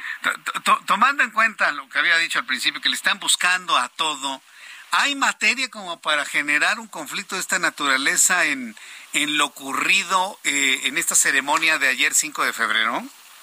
Eh, no, en absoluto. Sinceramente, parecería que es la estrategia que ha venido utilizando sistemáticamente este gobierno de focalizar la atención en lo simbólico, en lo discursivo, en lo performativo, por decirlo de, manera amplia. Pero lo cierto es que en, un tema tan importante, Jesús, como es la justicia y como son los problemas que enfrentan las personas que piden un acceso a la misma, centrarse en un saludo, que haya salido el vocero, que el presidente de nueva cuenta eh, en la mañanera eh, haya criticado este tipo de, pues, de, gestos, pues en definitiva nos hablan más bien de una administración que no tiene un claro sentido de las prioridades para eh, generar un mejor entorno para todas las mexicanas y los mexicanos.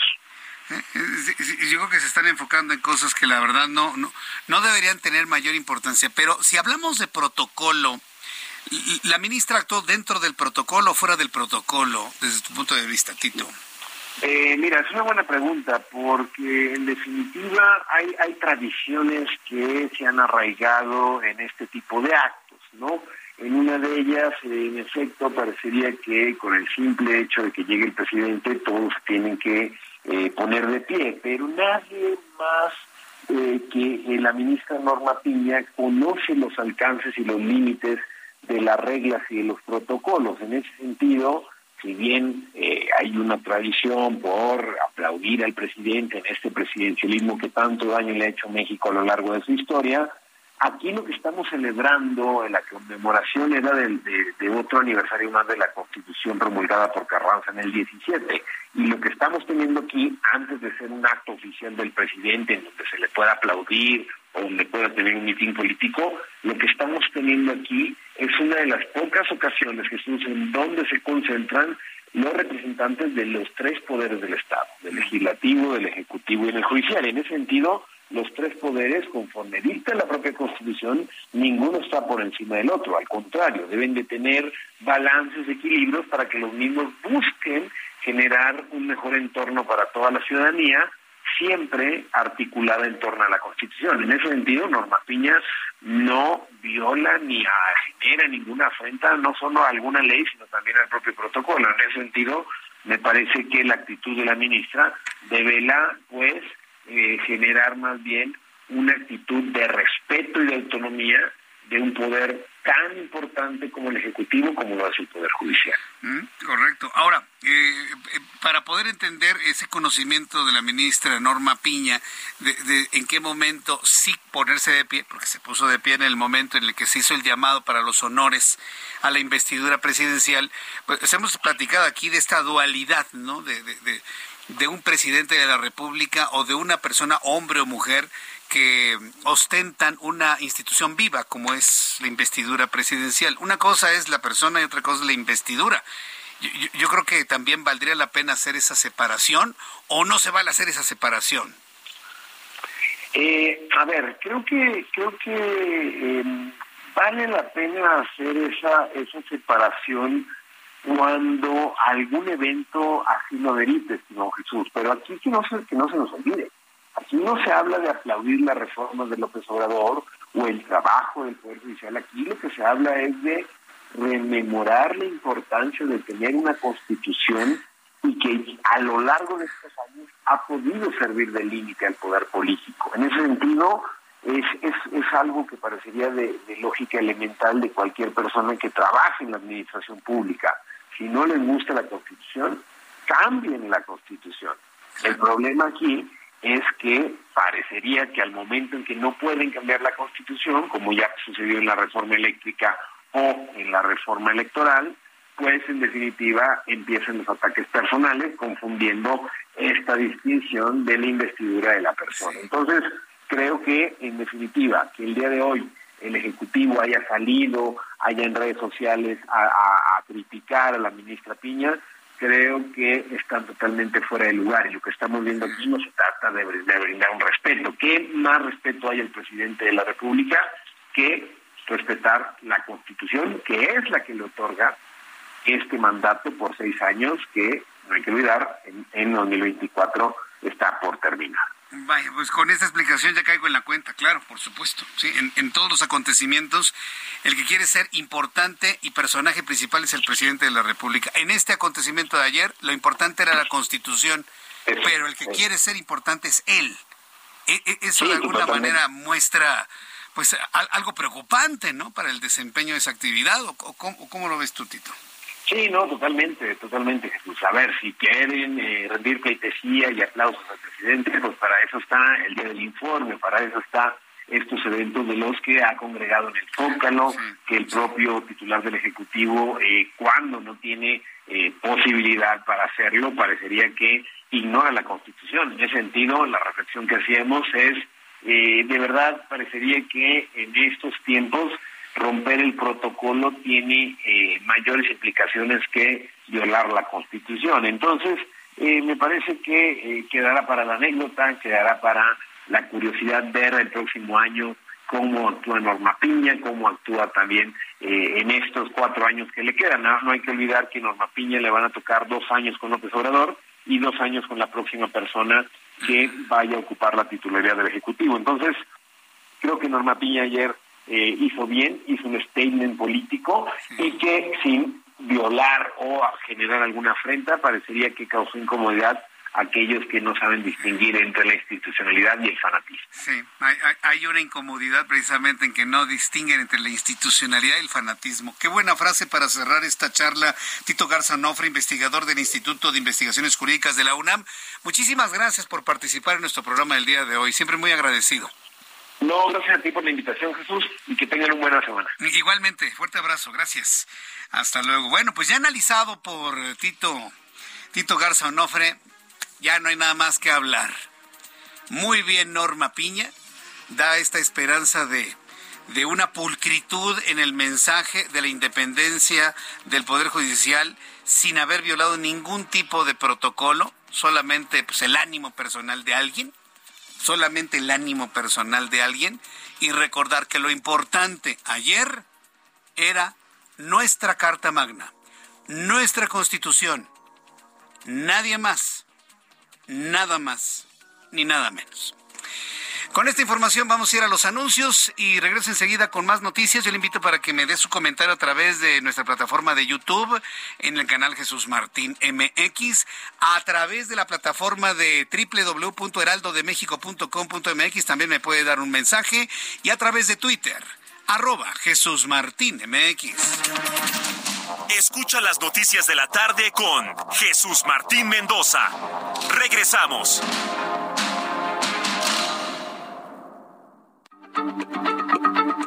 Heraldo Radio, la H se lee, se comparte, se ve y ahora también se escucha.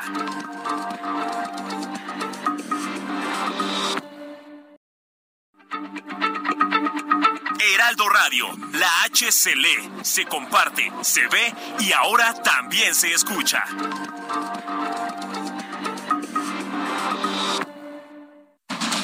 Continúa Heraldo Noticias de la tarde con Jesús Martín Mendoza.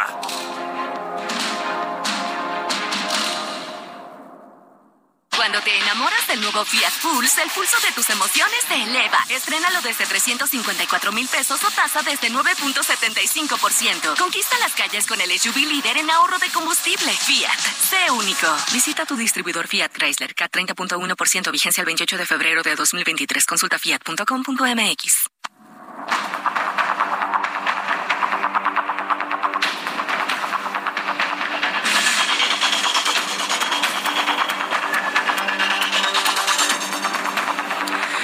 son las 7 con 31, las 19 horas con 31 minutos hora del centro de la República Mexicana. Continuamos en el Heraldo Radio. Y como todos los lunes, me da mucho gusto saludar a Luis Eduardo Velázquez, director del diario Semanero Capital Ciudad de México.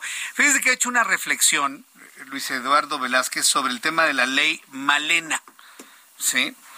Eh, y que se buscan nuevos tipos penales para proteger a las mujeres. ¿Qué hay en materia de ello, sobre todo para proteger que nadie más sea agredida con ácido como sucedió con Malena? Adelante, Luis Eduardo Velázquez, gusto saludarte. ¿Cómo estás? Buenas noches, estimado Jesús Martín, y un saludo a ti y a tu auditorio. En el Congreso de la Ciudad de México se sigue afinando la estrategia para proteger a las mujeres de los distintos tipos de violencia. Ahora se trabaja desde el grupo parlamentario de Morena en tipificar nuevas conductas que han puesto en un alto riesgo la vida y la integridad de varias mujeres. Se trata de la denominada Ley Malena que impulsan María Elena Ríos, saxofonista del estado de Oaxaca, y Elisa Xolalpa. Ellas tienen en común que sobrevivieron a la llamada violencia ácida.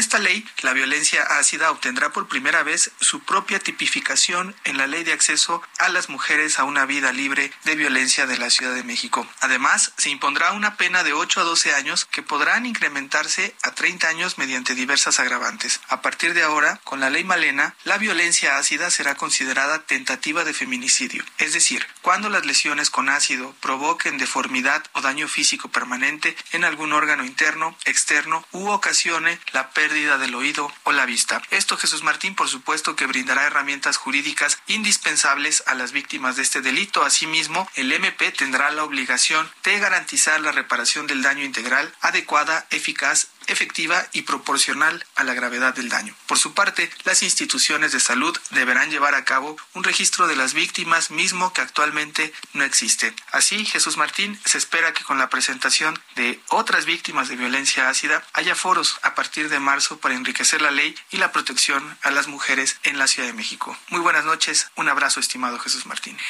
Muchas gracias Luis Eduardo por la información y por el análisis del día de hoy. 7 con 33 horas del centro de la República Mexicana. Quiero decirle que el terremoto de Turquía ha alcanzado todos los ámbitos eh, políticos, sociales, inclusive deportivo en Turquía, ¿eh?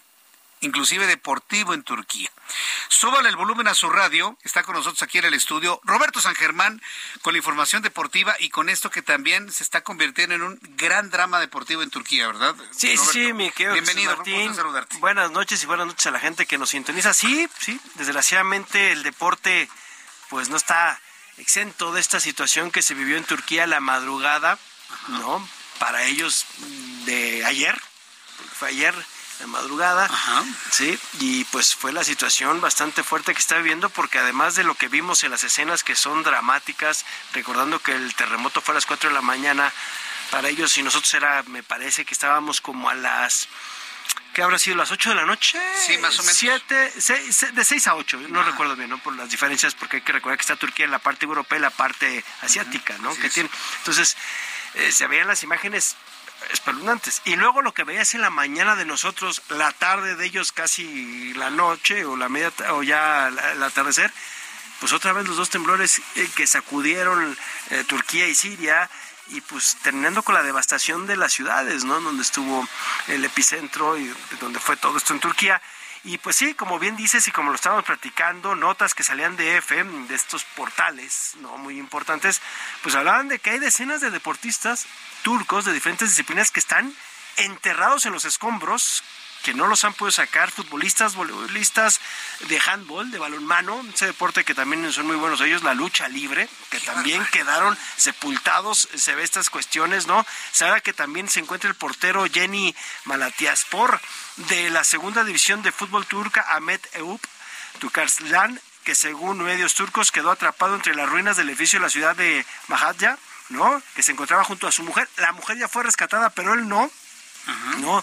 También se habla de varios jugadores del equipo masculino de voleibol de la ciudad de Anatolia Oriental, donde fue el terremoto que juega en la segunda división turca. Los jugadores han quedado también sepultados en los cascotes del hotel Kurkubal, ¿no? También se se hablaba de jugadoras del Hantay, un equipo de voleibol femenino de la ciudad del mismo nombre, que es la capital de la provincia del extremo sur de Turquía, y los futbolistas del Maraspor, de la segunda división turca, ¿no? Se habla de estas situaciones de que hay varios eh, deportistas que están enterrados también eh, en los escombros, como pasó en el 85 aquí, como pasó en algunos eh, casos en el 2017, ¿no? También aquí en la Ciudad de México. Y pues estos deportistas están, muchos mandaron lo que llamaba la atención o que era impresionante ver a la gente con sus celulares enterrados, ¿no? Donde hay videos donde dice, estoy aquí, mandan sus coordenadas para que los puedas buscar, pero está la devastación, ¿no? Porque vemos los edificios que se cayeron en la madrugada y los que se cayeron, en, ahora sí que eh, después de los dos otros dos temblores que hubo, ¿no? Y que dices, cómo, y cómo los vas a sacar a todas estas personas, ¿no? Has, has mencionado que es, algo es, muy, es muy cierto. Este terremoto nos recuerda lo ocurrido en el 85 porque ocurrió en primeras horas del día. Nosotros nos tocó a las 7 de la mañana, mucha gente todavía descansando en sus casas. Acá fue a las 4 de la mañana, todo el mundo dormía. 3.000 edificios se derrumbaron. Hay cifras que hablan de 5.000 edificios derrumbados. Entonces, deportistas turcos hay, luchadores. De, hay futbolistas, futbolistas, jugadores de balonmano, balonmano o el handball, handball. famoso este que es, que es como el fútbol pero con la mano, sí. que es muy interesante. También de voleibol, estamos hablando de hombres, mujeres. También los turcos son muy buenos para la lucha. La lucha, luchadores, luchadores de, de grecorromana, la, la lucha olímpica, ¿no? También están boxeadores, o sea, toda la gente que estaba durmiendo, como tú dices, y que pues diferentes medios están cubriendo allá, pues sí, eh, todo el deporte turco se paró. Todo el deporte turco se paró. No saben cuándo podrían regresar a, a la actividad por esta cuestión, porque obviamente también me imagino que si hay alguno de los clubes o las casas club que, que, no estén afectadas, pues van a terminar siendo refugios, ¿no? O sea, los estadios también. Hay que recordar, mira, yo, yo, yo, no quiero abrir esa herida porque fue muy fuerte para la Ciudad de, de, México en el 85, pero recordando lo que es ahora el Parque Delta o esta Plaza Delta, ahí había un estadio de béisbol, sí, el estadio del Seguro Social. Uh -huh. Estaba lleno de ataúdes. ¿Te acuerdas sí, cómo llegaba? Montañas de hielo. A mí me tocó ver las montañas de hielo, ahí ponían los cadáveres que venían de la colonia Roma. Y de todos lados, por, por, todo lo que se hizo, ¿no? Tú, tú llegabas en tu auto de Álvaro Obregón para la gente nueva que ahora ve Álvaro Obregón muy bonito y muy zona muy hipster, todo son 85 Álvaro Obregón de insurgentes a lo que será Cuauhtémoc. Ajá se cayó. Sí, o sea, muchos devastado. estaba devastado, ¿no? Zona de guerra parecía. Zona de guerra, exactamente. Igual la Condesa, que ahora son lugares muy caros, pues en el 85 estaban devastados por el terremoto, ¿no? Lo mismo vemos acá. Y pues mucha gente, me imagino que van a ayudar, el gobierno turco pues va a poner centros de acopio me imagino que en una casa club, me imagino que en algún centro deportivo, porque como no son tan, no, no, digamos, no son de tantos pisos, a lo mejor es de uno o dos plantas, seguramente puedes aguantar y que la gente quiera dormir, porque hay que recordar, yo me acuerdo, no sé tú si tengas ese, ese recuerdo, eh, y fue, para nosotros nos tocó y fue muy fuerte y nunca se nos va a olvidar esa situación de 85, como hubo gente que salió a dormir a los parques. Sí, sí, sí. Normalmente ese fenómeno se da tanto en México, eh, en Haití, en el terremoto hace como cuatro años También. en Haití, la gente dormía en los parques. Por el miedo de que se te cayera la casa, ¿no? O sea, y donde estabas viviendo. Entonces mucha gente también se salió, este, y te digo esta situación del, del deporte turco y ya diferentes clubes, diferentes asociaciones, diferentes eh, eh, personajes mediáticos del deporte, pues mandando, eh, pues ahora sí que las condolencias primero y también mandándoles buenas vibras a los turcos, ¿no? Hoy, hoy, hoy sale la frase de Pray for Turkey, ¿no? Uh -huh. O sea, por esta cuestión de lo que se está viviendo con estos, con estos personajes, con esta gente sufriendo, ¿no? Compartiendo su dolor. No, lo que, lo, porque países como nosotros que sabemos de terremotos, sabemos lo que necesitas ahorita es agua, medicamento, comida, eh, el gas que es bien peligroso, la luz, todas estas situaciones que vivimos, porque nosotros estamos acostumbrados. Y creo que ahí en esta zona no estaban acostumbrados, o creo que es la primera vez que sufren de un terremoto. Tiembla fuerte en Turquía, es lo que nos decía nuestra analista internacional. Ah, la, claro, la que tú conoces, sí. la que conoces tú esta sí, niña. Con, tal es que nos decía que sí. tiembla en Turquía, nos recordó un terremoto muy fuerte en 1999, ocurrió en otra región más cercana a Estambul, uh -huh. 100 mil muertos en aquella ocasión en 1999. Yo creo que la cifra va a andar rondando por lo mismo o aquí o hasta más. ¿sí? ¿sí? Porque simple y sencillamente estás hablando de 3.000 edificios que se cayeron Pero, en el momento del terremoto. Uf. Con 40 personas cada edificio, ¿te gusta? Híjole, yo los vi eran muy grandes, o sea, eran edificios de muchos departamentos. Mucho más grandes, sí, sí exactamente. Sí, sí. Toda la gente durmiendo ahí. O sea, estamos ante una tragedia de, de proporciones inimaginables. Ahora me imagino con la pérdida de los de los deportistas, porque muchos lamentablemente no van a lograr sobrevivir. No. Esto se tardan semanas es que, en Exactamente, cosas. depende, es, es, a lo que voy, depende en el piso que vivías, ¿no? Te sí, toca. Depende el piso. Sí. No, si ya. estás arriba, eh, eres el de los primeros, ¿no? Uh -huh. Pero si estás hasta abajo y si se cayó el edificio, depende cómo ha caído y se cayó el de al lado, todo eso, pues todos los escombros que te quedan, ¿no? Sí, esto puede tardar semanas, no sé. Esto va a mermar mucho la fuerza deportiva de Turquía, ¿verdad? Sí, y además yo creo que ahorita la gente, ojalá tengan ese espíritu. Son, son a ver, son guerreros, ¿eh? Hay que recordarlos. Los turcos son algo serio también, ¿eh? Son guerreros, o sea, es gente también de, mucha batalla. Entonces, este, pues yo creo que los turcos ahí van a estar eh, sacando fuerza de todos lados y pues mandándoles nosotros las mejores vibras que podamos y ojalá la gente se pueda, porque a nosotros también muchas veces se nos olvida, pero a México muchos países nos ayudaron. Cuando fue el terremoto 85, yo recuerdo mucha ayuda europea que llegó, que luego se vendieron las cosas, ya sabes cómo nos las gastamos. En Tepito vendían a los perros y vendían chocolates y vendían todo lo que llegó.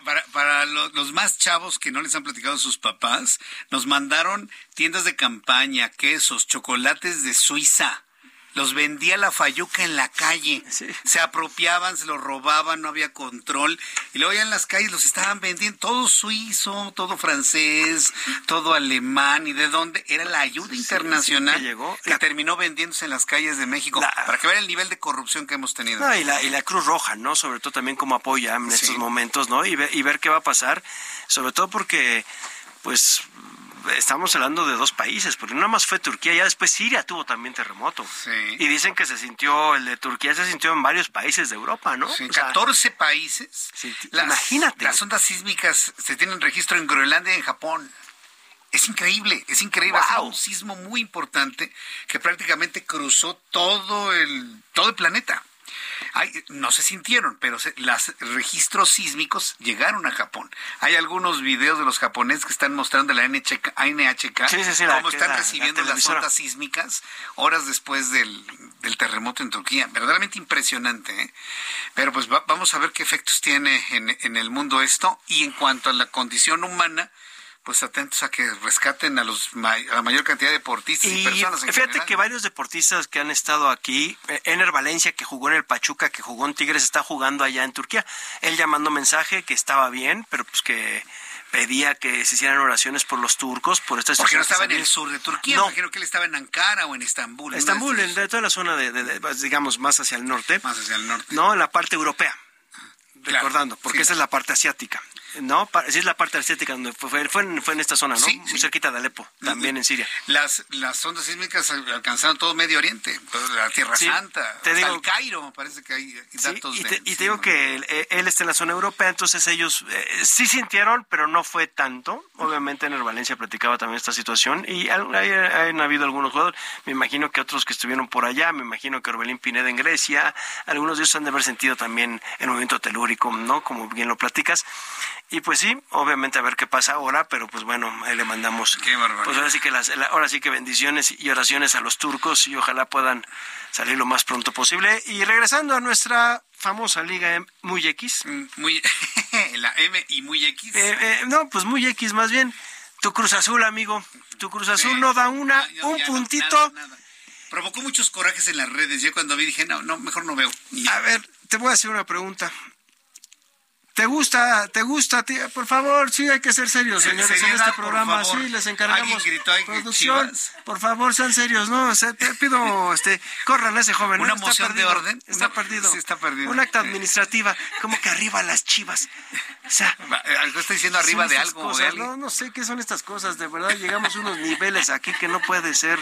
Este, bueno, pero fue para lo que alcanzó, amigo. A ver. No, pues sí, ni modo, le fue re mal, ¿eh? Pues sí, este. Lo de Cruz Azul, pues creo que tu Potro Gutiérrez se va. Por eso te preguntaba, ¿te gusta Palencia? No lo veo mal. No lo veo mal. Pero ¿te gusta después de cómo habló, después de haber estado con Pumas, después de haber estado con Chivas? Pues si tiene para, para que ya metan gol cuates, pues sí. Pero ¿te gusta, a ver, ¿te gusta que después de salir una institución que les dio todo, hayan hablado las situaciones, estuvo vetado, le des la oportunidad. Yo le pregunto a la gente de Cruz Azul porque a muchos no se les olvida que, que cantaba el himno de los Pumas, que los que con Chivas besaba el escudo, no sé. Bueno, habrá que analizar. ¿Hay otras opciones o no? Nada más. Pues, es Cruz Azul, perdón que te lo diga así.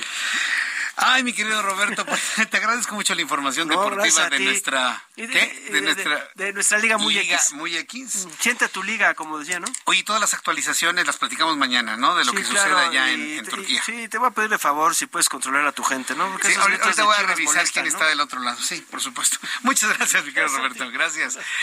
Roberto San Germán con toda la información deportiva. Son las 7 con 45, hora del centro de la República Mexicana. Vamos con con, con otros asuntos que tienen que ver con la política de nuestro país. Porque inclusive, mire, aun cuando en México y en el mundo estamos todos sorprendidos por lo ocurrido en Turquía y pues la, la condición es en este momento pues estar en solidaridad, solidaridad sin miramientos de ideologías ni de nada. En países como el nuestro, pero la vida sigue, ¿no? La vida sigue, la vida política continúa con mucha intensidad, sobre todo en un año de dos elecciones importantes en Coahuila y el Estado de México, y ya rumbo a la elección presidencial de 2024. Tengo en la línea telefónica, súbale el volumen a su radio, al diputado Julián Ricalde Magaña, diputado local de Quintana Roo, él es vocero que encabeza, es el vocero que encabeza en el estado de Quintana Roo al grupo de Morena progresista y que de alguna manera, bueno, pues están impulsando la imagen de Marcelo Ebrard. Estas agrupaciones del país están apoyando al secretario de Relaciones Exteriores para encabezar los comités de defensa de la llamada 4T. Diputado Ricalde, me da mucho gusto saludarlo. ¿Cómo está? Bienvenido, muy buenas noches. Buenas noches, muchas gracias por el espacio. Nos da mucho gusto saludarlo. A ver, coméntenos, ¿cómo, cómo están precisamente estos trabajos y estas agrupaciones, cómo están dando el apoyo al secretario de Relaciones Exteriores en este, pues vaya, muy claro, mediático interés que tiene de convertirse en el candidato de Morena para ser el presidente de México en 2024? ¿Cómo va esto, diputado Ricalde? Pues bien, aquí en Quintana Roo, eh, insertos en la estrategia nacional este, de atender este asunto a través de los diferentes equipos que estamos impulsando a Marcelo Ebrard. Como lo dijiste impecablemente al final del camino, pues eso es lo, lo que se quiere, pero este, los políticos le damos mucha vuelta al asunto, ¿no? Sobre todo porque estamos cuidando la, la ley electoral, porque no hay todavía un proceso. Sí, entiendo. Estamos pero bueno, ha sido clarísimo en todos lados y no nada más él, hay otros dos, otros tres, cuatro más que han manifestado abiertamente esa intencionalidad. Pero a ver, en, en, vamos a hablarlo en términos que no estemos violentando la ley, por supuesto. ¿Cómo, ¿Cómo finalmente se van a encabezar estos comités de defensa de la 4T impulsando a esta figura política? Mira, primero ya dijo el presidente del partido Mario Delgado este, ya dio las pautas de, de, cómo va a ser el proceso sí. y, y, hasta dónde, en qué, en qué punto del año no se va a hacer las encuestas, porque de las encuestas, que es el método de, de selección de Morena, este, van a definir al que va a ser el coordinador de los comités de defensa del voto. Eventualmente, bueno, pues lo demás que ya, ya sabemos. Pero este, también hay una realidad aquí, por ejemplo, de, del año pasado, hay misteriosamente muchas bardas pintados para para la una la única candidata que hay en el proceso este para el, también para el secretario de gobernación. Es decir se ve una acción concertada este, estrategias que inclusive pueden venir desde el oficialismo ya sea del propio partido a nivel local o ya sea de algunos presidentes o presidentas municipales nosotros, a diferencia de eso, es un esfuerzo desde la sociedad civil. Este, son muchos equipos que están participando y que pues lo hacemos de forma, como se dice hoy día, orgánica, artesanal, si tú quieres. No, no estamos utilizando recursos públicos ni espacios públicos. Y lo que hicimos es un llamado a que se debata, a que se abra el debate, a que la gente conozca, porque finalmente las encuestas son de eso, de conocimiento, ¿no?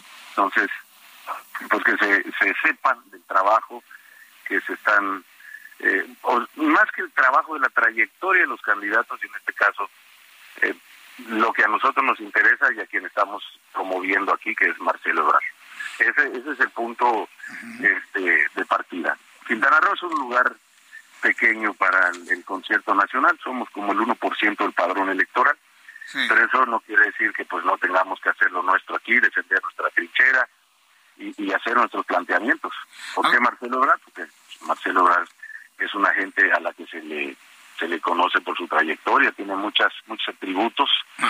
Quiero comentarte que el año pasado este, hizo una conferencia magistral aquí y, el lugar donde donde él hizo su, su aparición se quedó rebasado de gente de las cámaras empresariales, los hoteleros que son el sector fuerte en un estado con 86% de su producto interno bruto como es Quintana Roo es turístico, este pues eh, es obvio que nos interesa pues, la cuestión internacional que maneja nos impacta positivamente o negativamente. Entonces es, es alguien a quien la gente conoce. Yo te diría este a título personal que uno de los principales atributos es que Marcelo a diferencia de otros candidatos que lo digo con todo respeto concilia concilia sectores de la sociedad concilia este a las cámaras empresariales eh, y esa es una esa es una virtud muy importante porque creo que sería un valor agregado por encima de cualquier otro candidato, sobre todo en, en el entendido, como dicen que cualquier cualquier personaje, hombre o mujer que ponga Morena ganaría. Este, que no lo pongo en duda en este momento, pero este, yo creo que llevando a, a Marcelo eventualmente tendría un, una, un triunfo absolutamente indiscutible. Mm. Sí, yo he visto que han trabajado mucho, que hasta trabajado también el mucho. Me decía usted que el 1% en Cancún, pero oiga, Allí en Quintana Roo es un estado con una vocación turística, con una ventana hacia el mundo. Y hemos visto cómo el secretario de Relaciones Exteriores ha trabajado mucho por México y también por su imagen hacia, hacia afuera. Entonces, no, no creo que sea un, algo que no, que no valga la pena señalar. Yo creo que hay una importancia muy fuerte en cuanto a las personas que puedan apoyar esta u otras figuras hacia adelante. Por lo pronto es interesante ver cómo lo están trabajando en esta parte de la República Mexicana y yo quiero agradecerle mucho el que me haya tomado esta comunicación, diputado Julián Recalde Magaña, para ir conociendo cómo va trabajando no nada más el secretario de Relaciones Exteriores, sino todos los grupos apoyadores hacia los proyectos de futuro, ¿sí? En donde pues nos parece muy interesante ir revisando a todos los que aspiran hacia el 2024. Le agradezco mucho por su tiempo, diputado Ricalde. El agradecido soy yo. Muchas gracias. Sí, seguiremos en contacto en una oportunidad futura, si me lo permite. ¿eh? Voy a sus órdenes. Muchas gracias, que le vaya muy bien. El diputado Julián Ricalde Magaña. Y, mire, con esto se busca el equilibrio de las cosas, ¿no? porque luego a veces las balanzas están muy inclinadas hacia algunos más mediáticos que otros, ¿no? Y ahora, en estos días, estoy seguro que el secretario de Relaciones Exteriores va a tener mucha visibilidad por el tema de lo que ocurre en Turquía. Ya el presidente de México, Andrés Manuel López Obrador, ha dado las instrucciones a Marcelo Ebrard para armar todo lo que sea necesario para enviar ayuda a Turquía. Ya en unos instantes más, en unas horas más, va a despegar el primer avión. Inclusive tuve la oportunidad el día de hoy de conversar con Bernardo Aguilar, director general para Europa de la Secretaría de Relaciones Exteriores. Él mismo va a ir coordinando precisamente los esfuerzos tanto de la Secretaría de la Defensa Nacional, están por definir si invitan o si pueden ir acompañados con algunos grupos de los topos. Eh, este grupo estaba pidiendo precisamente a la Secretaría de Relaciones Exteriores apoyo de boletaje. Yo, creo que van a poder resolver el que en esta aeronave o en una siguiente puedan ir, aunque usted y yo sabemos que es en este momento, ¿no? Son 10 rápidos, hasta 10 horas y media podrían hacer de aquí directamente a uno de los aeropuertos más cercanos a la zona de la devastación y espero que se pueda resolver esto para un grupo de personas que saben muy bien saben perfectamente bien cómo poder ayudar a muchas personas que se encuentran atrapadas entre los escombros. Para finalizar, hagamos una oración por la gente que lo ha perdido todo en Turquía. Oremos por Turquía, oremos por Turquía y oremos también por todo el mundo. Muchas gracias, buenas noches, hasta mañana. Esto fue Heraldo Noticias de la tarde con Jesús Martín Mendoza.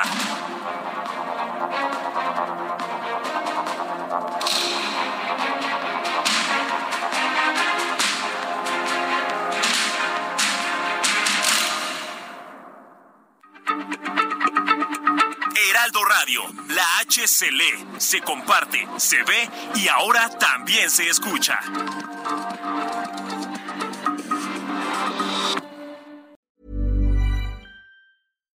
Here's a cool fact a crocodile can't stick out its tongue. Another cool fact you can get short term health insurance for a month or just under a year in some states. United Healthcare short term insurance plans are designed for people who are between jobs, coming off their parents' plan, or turning a side hustle into a full time gig. Underwritten by Golden Rule Insurance Company, they offer flexible, budget friendly coverage with access to a nationwide network of doctors and hospitals. Get more cool facts about United Healthcare short term plans at uh1.com.